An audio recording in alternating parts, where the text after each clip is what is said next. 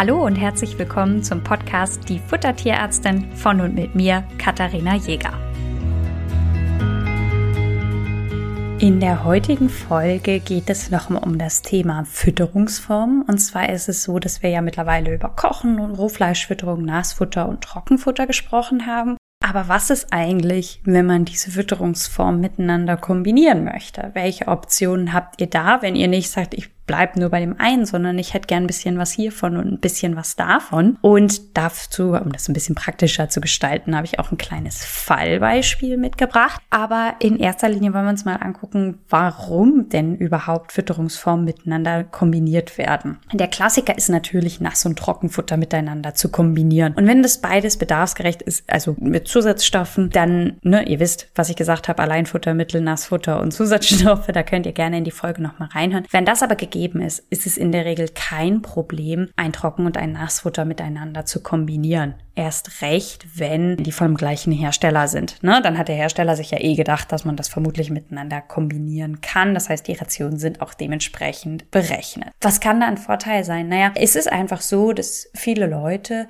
die Trockenfutter füttern, das Gefühl haben, okay, das ist ein bisschen trocken, ja, und äh, ein bisschen einseitig. Und wenn man da jetzt ein bisschen Nassfutter dazu macht, peppt das Ganze das einfach auf. Das zweite ist natürlich, dass man sagen muss, Nassfutter hat einfach ein größeres Volumen. Das heißt, wenn ich natürlich Trockenfutter und Nassfutter miteinander kombiniere, ist am Ende auch mehr im Napf. Auch das kann eine Grund sein, warum man das miteinander kombiniert. Übrigens, der Mythos. Es gibt immer mal wieder den Mythos, dass man Nass- und Trockenfutter nicht zusammen in einen Napf tun dürfte, weil die Verdauungszeiten unterschiedlich seien. Das ist definitiv Thema Mythos. Also das könnt ihr sehr gerne machen, denn wenn ich jetzt äh, Mittagessen esse, gucke ich auch nicht, ob die verschiedenen Produkte auf meinem Tisch die gleiche Konsistenz haben und wenn ich püriere ich alles, sondern ich esse auch durchaus Sachen, die unterschiedliche Konsistenzen haben. Das heißt, Nass- und Trockenfutter können miteinander kombiniert werden und es muss nicht nur in verschiedenen Näpfen kombiniert werden, sondern es kann auch innerhalb einer Mahlzeit kombiniert werden und auch vermischt werden. Ich finde immer nur, was man so ein ganz bisschen im Hinterkopf haben sollte, es ist durchaus in Ordnung, seinem Hund langfristig ausschließlich Trockenfutter anzubieten, wenn man denn dann passendes Produkt hat. Das natürlich, wenn man immer Nassfutter darunter mischt, das auch einen gewissen Schleckertum hervorzieht. Ne? Also ihr müsst euch dann nicht wundern, wenn ihr das Nassfutter weglasst, dass euer Hund das Trockenfutter nicht mehr frisst. Das ist zu einem gewissen Teil auch irgendwo normal und auch verständlich. Heißt aber nicht, dass ihm das Trockenfutter eigentlich schlecht schmeckt, sondern dass ihm oft das Nassfutter vielleicht einfach besser schmeckt.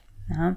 Ihr könnt auch gerne, und das ist ja auch eine Form der Mischfütterung, verschiedene Nassfutter zum Beispiel miteinander kombinieren. Auch von verschiedenen Firmen. Ja, das spricht jetzt in erster Linie erstmal nichts dagegen. Limit ist aber immer euer Tier. Nicht jedes Tier verträgt diese Wechsel ohne weiteres. Manche reagieren damit Durchfall, Blähungen, was auch immer. Man muss dazu sagen, bei all diesen Kombinationen und bei all diesen Mischungen, eure Tiere haben einen Magen-Darm-Trakt, der ein absolutes Gewohnheitstier ist. Also der will eigentlich immer das Gleiche bekommen. Denn die Mikroorganismen stellen sich darauf so ein bisschen ein und optimieren sich dementsprechend. Das heißt, dass da, wenn man da sehr viel und sehr oft wechselt, so ein bisschen Furore entstehen kann und das einfach auch, ja, mit Durchfall quittiert werden kann. Und das heißt, nicht jedes Tier verträgt diese Wechsel einfach so. Das heißt, wenn ihr ein Tier habt, das zu weicherem Kot neigt, bleibt einfach bei einer Futtervariante. Wenn euer Tier richtig guten Kot hat, dann könnt ihr da auch gerne öfter wechseln. Ich hätte übrigens nicht gedacht, dass es in Ordnung ist, in einem Podcast so viel über Exkremente zu reden, aber das gehört halt beim Hund irgendwie dazu, weil es natürlich auch ein Parameter ist, um zu beurteilen, wie das Futter vertragen wird und insofern kommt man immer über diese, um diese Themen nicht so ganz drum herum. Was kommt noch vor? Ich habe eben schon gesagt, teilweise zu Trockenfutter wird teilweise Nassfutter dazugegeben. Das äh, bringt oft mal der Wunsch mit sich, das Ganze so ein bisschen aufzupeppen. Und da ist es oft so, dass Leute, oder es kommt immer öfter vor, sagen wir so, dass Leute ihr Trockenfutter gerne mit frischen Futtermitteln kombinieren möchten. Also, sie machen zum Trockenfutter Milchprodukte dazu oder ein bisschen Kohlenhydrate oder auch ein frisches Stück Fleisch, ja. Das heißt, wir mischen im Endeffekt so ein bisschen Thema Kochen und Thema Trockenfutter. Und irgendwo ist es auch aufgetaucht, dass Leute sagen, na ja, Trockenfutter, da ist ja viel zu viel Nährstoffe drin und das muss man dann auch einfach ein bisschen verschneiden. Und hier muss ich einmal ganz kurz laut und deutlich Stopp sagen. Denn Trockenfutter, ja, es kann sein, dass wenn euer Tier einen relativ hohen Energiebedarf hat, mehr Nährstoffe aufnimmt, als es eigentlich bräuchte. Wir also eine Überversorgung haben. Das ist aber erstens nicht bei jedem Trockenfutter so. Also da immer vorsichtig mit solchen pauschalen Auf, äh, Aussagen. Es kann natürlich sein, dass das bei einigen Trockenfuttern gut funktioniert, einen Teil wegzunehmen und dann durch andere Sachen zu ergänzen und es passiert einfach gar nichts. Es kann aber durchaus sein, dass das nicht mehr ausreichend ist. Und um das so ein bisschen zu verdeutlichen, habe ich hier Flora mitgebracht. Flora ist eine 20 Kilo schwere, idealgewichtige Königspudelhündin und die Besitzerin hat so ein bisschen in ihrem Alltag, morgens ist es hektisch. Ne? Die haben kleine Kinder, die müssen dann irgendwie in den Kindergarten, in die Schule, wie auch immer. Und der Hund soll aber morgens gerne eine Portion bekommen. Und nachmittags ist es aber so, dass die Besitzerin für die Familie und für sich kocht und dann auch eben gerne für den Hund kocht. Das heißt, es soll hier eine Mischration geben aus einem Trockenfutter und eben noch frischen Komponenten. Bisher hatte sie einfach Fleisch dazu gegeben, also ein frisches Fleisch, dann Haferflocken, Gemüse und ein bisschen Öl Klar, der Hund bekommt auch noch ein paar Leckerlis, wie, wie das oft so ist, ne? Also alles so relativ, also eigentlich ein Fall, den man ehrlich gesagt öfter hat. Das heißt, der Wunsch ist es, morgens Trockenfutter zu geben und abends dann zu kochen. Ein Wunsch ist übrigens auch, das mit diesem Trockenfutter zu machen, weil viele Leute, wenn sie in den Urlaub fahren, gerne das Trockenfutter ausschließlich mitnehmen wollen. Ja, weil das natürlich am wenigsten Platz wegnimmt, das ist am einfachsten. Und da muss ich natürlich sicher gehen, dass der Hund das Trockenfutter verträgt. Und wenn ich vorher dann eine Mischfütterung habe, wo ich gekocht und Trockenfutter habe, dann ist es natürlich so, dass das Trockenfutter dann auch einfach bekannt ist und dann gut mit in den Urlaub genommen werden kann. Also auch das äh, ist oft so ein, so ein Argument, was man dann, dann halt hat. Jetzt muss man aber davon ausgehen, dass wenn so ein Trockenfutter ein Trockenfutter herstellt, der ja davon ausgeht, dass dieser Hund ausschließlich das Trockenfutter bekommt. Dementsprechend ist natürlich auch die Nährstoffdichte berechnet. Und wenn ihr jetzt dieses Trockenfutter einfach abzieht, wird es mit der Nährstoffdichte zu knapp. Und gerade wenn ihr Fleisch dazu gebt, dann ist es so, dass irgendwann das Calcium-Phosphor-Verhältnis kippt. Also es ist wichtig, dass in, einem, in einer Ration immer mehr Calcium enthalten ist, als Phosphor enthalten ist. Es hat einfach damit zu tun, dass die zwei miteinander gekoppelt sind und sich so ein paar Stoffwechselwege teilen. Jetzt ist es so, dass Fleisch sehr viel Phosphor enthält. In einem normalen Trockenfutter habt ihr ein Verhältnis, ja, sagen wir zwischen 1,1 und bis zu 2. Und je mehr Fleisch ihr jetzt dazu gebt, desto mehr Phosphor habt ihr, aber ihr gebt kein Calcium dazu. Das heißt, das Verhältnis verschiebt sich immer weiter. Und genau das ist auch bei Flora passiert. Flora hatte am Ende nur noch ein Calcium-Phosphor-Verhältnis von 0,9. Ja, also das muss immer mindestens bei eins sein. Das heißt, das war schon nicht mehr ganz ausgeglichen. Und außerdem waren die Nährstoffe Jod, Vitamin A und Vitamin D einfach zu knapp. Und deswegen hätte man diese Ration so langfristig nicht füttern sollen. Ich meine, klar, und da muss man jetzt mal wieder so ein bisschen den, die, die Realismusbrille aufsetzen. Wenn ihr das einen Tag in der Woche macht und ihr habt sechs Tage eine, eine, eine ausschließlich Trockenfutteration. An dem einen Tag sagt ihr so, jetzt kochen wir noch ein bisschen zusätzlich. Oder bei eurem Essen waren Kartoffeln übrig und die wollt ihr jetzt gerne eurem Hund geben. Darüber reden wir nicht. Ja, also einmal ist keinmal. Das heißt, wenn ihr da so einen Tag in der Woche habt, ist es völlig legitim, da auch einfach mal ein paar frische Komponenten mit drunter zu mischen. Mir geht es um Rationen, die täglich gefüttert werden oder den Großteil der Woche. Das heißt, hier bei Flora ist es so, dass das nicht ausreicht. Und deswegen habe ich dann einfach einen Rationsvorschlag gemacht und gesagt, ihr könnt die Ration im Großen und Ganzen so lassen. Also Trockenfutter in der Menge, Fleisch, Haferflocken, Gemüse, Öl, Snacks und Leckerli. Wir machen aber einfach von dem Mineralfutter Basic, das ich im Sortiment habe, täglich zu dieser frische Ration drei Gramm von dem Mineralfutter dazu und dann passt das Ganze wieder. Sofort ist das Calcium-Phosphor-Verhältnis bei 1,2. Jod, Vitamin A, Vitamin D sind ausreichend enthalten. Das heißt, die Veränderung muss nicht riesig sein. Die kann ganz klein sein. Und hier in diesem Fall war es so, dass ich die Ration von der Flora nicht groß angepasst habe. Die Besitzerin war ja damit zufrieden. Ihr, für sie war einfach nur wichtig die Fragestellung, kann man das so machen? Ist es sinnvoll, das zu machen? Und ich gesagt, na ja, das liegt ehrlich gesagt bei euch. Ihr könnt auch nur Trockenfutter füttern. Ihr könnt auch nur kochen. Es gibt ja in der Fütterung und in der Ernährungsberatung kein richtig oder falsch. Wichtig ist nur, und das ist jetzt mein Job, zu überprüfen, ob das Ganze bedarfsgerecht ist. Und da habe ich eben das Feedback gegeben, wenn wir da kein Mineralfutter dazu machen,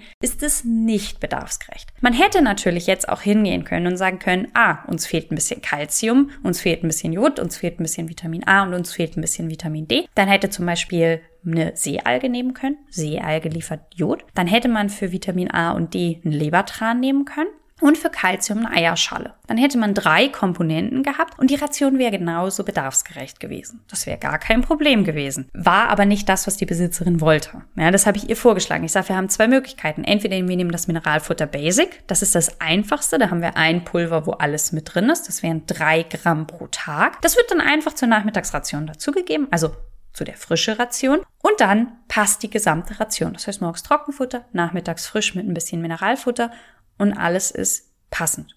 Und hat sie gesagt, super, das würde sie gerne machen, weil sie sagte, naja, wenn ich da jetzt drei oder vier Pulver habe, dann wird das ja doch wieder sehr aufwendig. Das wollte sie dann nicht so gern. Völlig fein. Es ist also nicht schwierig oder kompliziert, Mischfütterungen zu machen. Es ist nur so, dass ihr natürlich da sehr schnell den Überblick verliert, was, wo, wie viel drin ist. Das heißt, da würde ich euch einmal raten, das berechnen zu lassen, damit ihr da mit eurer Wunschration auf der sicheren Seite seid und wisst, dass alles enthalten ist eurer Fantasie, wie ihr jetzt verschiedene Futtermittel miteinander kombiniert, sind ehrlich gesagt keine Grenzen gesetzt. Ich hatte zum Beispiel mal eine Ration, das war ein Mann, der in einer Bäckerei gearbeitet hat und der hatte einen Hund, der sagte, er hätte am Ende des Tages immer Brötchen übrig. Und das fände er so schade, ob er nicht seinem Hund einen Teil dieser Brötchen geben könnte. Und das haben wir gemacht. Das heißt, wir haben dann die Ration dementsprechend angepasst, dass einfach ein Teil Brötchen gegeben wurden und die restliche Ration angepasst. Das heißt, ihr seht, es gibt ganz verschiedene Gründe, warum jemand eine Mischfütterung machen kann. Und Ihr könnt auch Rohfleisch mit Trockenfutter kombinieren. Auch das ist möglich. Ihr könnt kochen und Trockenfutter. Das wie bei der Flora jetzt hier bei uns in unserem kleinen Beispiel, das ich euch mitgebracht habe. Ihr könnt verschiedene Nassfutter kombinieren. Ihr könnt Nass- und Trockenfutter kombinieren. Das ist alles möglich und kann ehrlich gesagt die unterschiedlichsten Gründe haben, warum ihr das gerne machen möchtet. Bei Katzen ist es oft so, dass Nass- und Trockenfutter miteinander kombiniert werden. Das hat einfach damit zu tun, dass natürlich das Nassfutter ein bisschen ekliger wird, wenn das länger steht, beziehungsweise halt so antrocknet. Und viele Katzen dieses angetrocknete Nassfutter einfach nicht mehr fressen. Sie aber jederzeit was zu fressen zur Verfügung haben sollen. Und da bietet sich natürlich so ein Trockenfutter, was einfach rumsteht, an, weil das eben nicht so sehr die Konsistenz verändert und dann trotzdem auch im Laufe des Tages gut gefressen wird. Also das, das Trockenfutter wird dann auch im Laufe des Tages gut angenommen. Und so, wann nutze ich Mischrationen bei mir in der Ernährungsberatung? Das kommt durchaus vor, dass ich Besitzern das vorschlage und sage, wie wäre es, wenn wir hier an der Stelle zum Beispiel Milchprodukte dazu nehmen. Und zwar ist es so, wenn ein Tier mehrere Erkrankungen hat und sich aber grundsätzlich eine Fertigfutterration gewünscht wird. Das heißt, ich versuche ein Futtermittel zu finden, das auf die Bedürfnisse dieses Tieres passt. So, und jetzt kann es aber sein, dass das zum Beispiel, ja, was so ein bisschen schwierig zu kombinieren ist, ist zum Beispiel Bauchspeicheldrüse und Niere, weil die Niere sehr kohlenhydratreiche, fettreiche Rationen braucht und proteinarm. Und bei der Bauchspeicheldrüse ist es so, dass man sehr fettarme Rationen benötigt. Und das ist manchmal so ein ganz kleiner Kontrast. Und da gibt es nicht ein Futtermittel, das beides berücksichtigt in vielen Fällen. Und dann kann man zum Beispiel das Nieren oder ein, ein fetteres Futter nehmen oder ein ja, weniger fettes Futter und das einfach mit Milchprodukten so ergänzen, dass das Ganze passt. Und bei manchen Tieren, die einen hohen Energiebedarf haben, reicht es auch und die Nährstoffdichte ist ausreichend. Bei manchen Tieren, wenn die Nährstoffdichte nicht genug ist, macht man dann eben dementsprechend noch ein Mineralpulver dazu. Oder man, man kombiniert eben auch verschiedene Futtermittel miteinander, äh, um da die bestmögliche Lösung für das Tier zu finden. Oft auch natürlich, man muss dazu sagen, Nierenfutter ist natürlich proteinreduziert. Protein ist das, was der meiste Geschmacksträger ist. Und das heißt, manchmal wird es nicht so gut gefressen. Auch da kann es notwendig sein, da ein bisschen zu tricksen und das mit anderen Sachen zu kombinieren, damit dann die Tiere das auch gut fressen und eine schöne nierenschonende Ration bekommen können. Was ihr immer zu Fertigfutter ergänzen könnt, so viel ihr eigentlich mögt und so viel euer Tier mag, ist Obst und Gemüse. Das heißt, wenn ihr das Gefühl habt, euer Tier bekommt die empfohlene Menge, aber so richtig satt ist er nicht, könnt ihr dann natürlich immer Obstflocken, Gemüseflocken oder auch frisches Obst dazu tun, um zu wissen, welches Obst und Gemüse ihr nehmen könnt. Da habe ich schon eine Futtermittelkunde äh, zu Obst und Gemüse aufgenommen, einfach um das Volumen der Ration zu erhöhen. Auch Zellulose als Füllstoff kann zur Ergänzung zu Fertigfutter genutzt werden. Ne? Also wenn ihr ein Tier habt, das sich sehr schwer tut mit der Ration, die ihr bekommt, dann kann man da Zellulose immer dazu tun. Das heißt, da muss man nicht überlegen, oh, kann ich das jetzt noch dazugeben oder nicht? Also Obst und Gemüse könnt ihr immer ergänzen und auch zusätzlich geben. Vorsichtig seid, solltet ihr halt immer nur in dem Moment sein, wo ihr von der Basisration was abzieht, weil es da einfach dann zu knapp werden kann mit der Nährstoffdichte. Ich hoffe, das hat wieder ganz viele Fragen beantwortet. Wenn nicht, kommt gerne auf mich zu und kontaktiert mich bei Instagram zum Beispiel, die unterstrich Futtertierärztin mit AE. Oder ihr schreibt mir einfach eine E-Mail. Die Kontaktdaten packe ich euch einfach auch noch in die Show Notes rein. Dann sage ich bis dahin.